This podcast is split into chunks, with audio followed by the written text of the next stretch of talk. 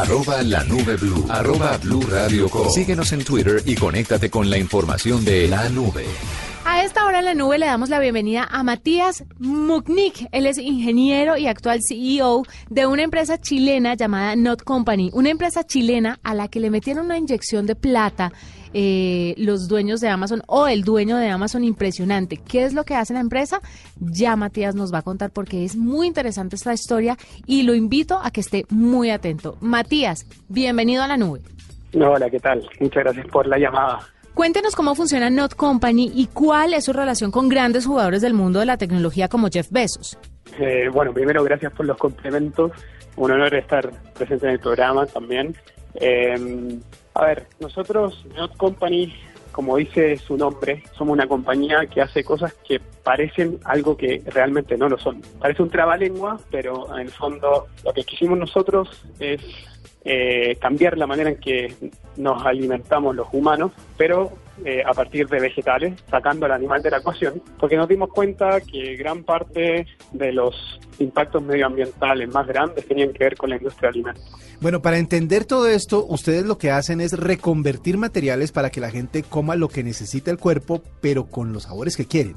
Claro, a ver, nosotros lo que hicimos primero fue entender los alimentos, porque la carne tiene el sabor que tiene asociado con la proteína que tiene, con las capacidades físico-químicas que tiene. Y una vez que entendemos la carne, la única o sea, la primicia es, la única manera de poder replicar algo es entendiéndola, ¿no? Entonces nosotros nos metimos a entender los productos basados en animales, carne, queso, leche y huevo, y un montón de cosas. Y después nos pusimos a explorar plantas. ¿Existe algo en el reino vegetal que puede reemplazar la textura, el color, el aroma, eh, el gusto de, una carne. Entonces esa era la primicia, ¿no? Y después eh, desarrollamos un algoritmo de inteligencia artificial que lo que hace es predecir qué combinaciones de ingredientes vegetales tenemos que eh, cocinar y en qué procesos para poder llegar a algo muy similar a una leche, por ejemplo. ¿no? Entonces tenemos una leche que tiene sabor a leche, color a leche, textura, funcionalidad, pero no viene de la vaca, viene de plantas. O sea que alguien que sea vegetariano también puede comer algo de carne, pero sin el sabor de esta, sino por ejemplo con el sabor de una ensalada rica o algo parecido. Es tal cual, ¿no? O sea, mm. a través de vegetales nosotros entregamos la experiencia sensorial de una hamburguesa o de una mm. leche o de una mayonesa. Eh, ahora, uno no necesariamente tiene que ser un vegetariano para, para comerlo, ¿no? Nosotros lanzamos hace dos años atrás una, una mayonesa que no tiene huevo y que se reconstituye o lo reemplazamos con garbanzo, por ejemplo. Y lo reemplazamos de una manera donde generamos una mayonesa que es sensorialmente espectacular, porque tiene todo lo que uno quiere de una mayonesa y, tiene, y no tiene nada de lo que uno no quiere en una mayonesa. Entonces nosotros en un principio dijimos, bueno, esto es un poco es un poco desafiante conquistar el paladar del no vegetariano o el que no tiene restricciones alimentarias. En un año nosotros logramos el 8% de participación de mercado en la categoría mayonesa, donde el 90% de nuestros consumidores no tenía ninguna restricción alimentaria. Simplemente les gustaba la mayonesa. ¿no? Les gustaba el sabor, la textura, el aroma, etcétera, pero también les gustaba que la gente que hacía esta mayonesa estaba absolutamente preocupada para, o sea, de cambiar la manera en que nos alimentamos en nuestro mundo y el impacto es real. Nosotros ahorramos más de 2 millones y medio de producción de huevos por ejemplo, lo que significa que ahorramos 83% del agua que se ocupa regularmente en una mayonesa. Vamos a hacer una pausa chiquitica, ¿cómo le pareció? Interesantísimo.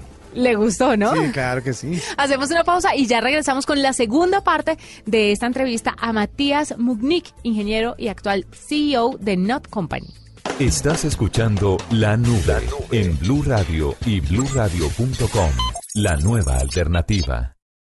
Arroba la nube blue. Arroba blue radio Síguenos en Twitter y conéctate con la información de la nube.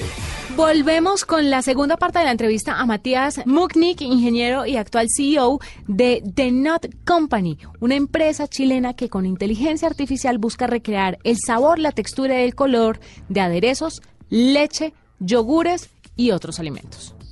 Bueno, ¿y cómo se vincula la tecnología a este tipo de hábito? ¿Cómo llegó Jeff Bezos a esto y cómo se interesó en invertir en Not Company? Eh, eh, un poco el impacto que ha generado la compañía, el impacto real, esto que le estoy hablando, no, no, no, solamente un impacto que nosotros creemos que estamos generando, sino que es real. Eh, con una tecnología que nunca había sido probada en la industria de alimentos, que es única y que nos permite hacer productos que son realmente, como le dicen los, los americanos, mind blowing, o sea, que te revienta la cabeza. Eh, y, que generamos un real impacto solamente con una mayonesa. Imagínate lo que va a hacer con la leche, con la carne, con el helado y, con otras categorías de productos. ¿no? Entonces, la tecnología a, a, a Jeff le pareció increíble. El resultado de la tecnología, que es tangible porque son productos alimenticios, también le parecieron increíbles. Y que la compañía tenía un potencial tremendo para ser el, milen ser el Nestlé de los milenios, ¿no? Esa es un poco nuestra nuestra visión y para dónde vamos. Entonces, nada, bueno, una cosa llevó a la otra y, generó el interés de, de Jeff Bezos en invertir en, en Notco.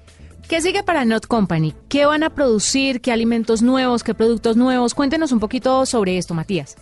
Eh, bueno, el futuro es absolutamente ambicioso en la, en, la parte de expansión regional. Estamos saliendo a Argentina y a Brasil muy fuerte. Tenemos planes para el segundo semestre entrar a México y a Estados Unidos. Obviamente de la mano de, de, nada, de, las oportunidades que te brindan los inversionistas también.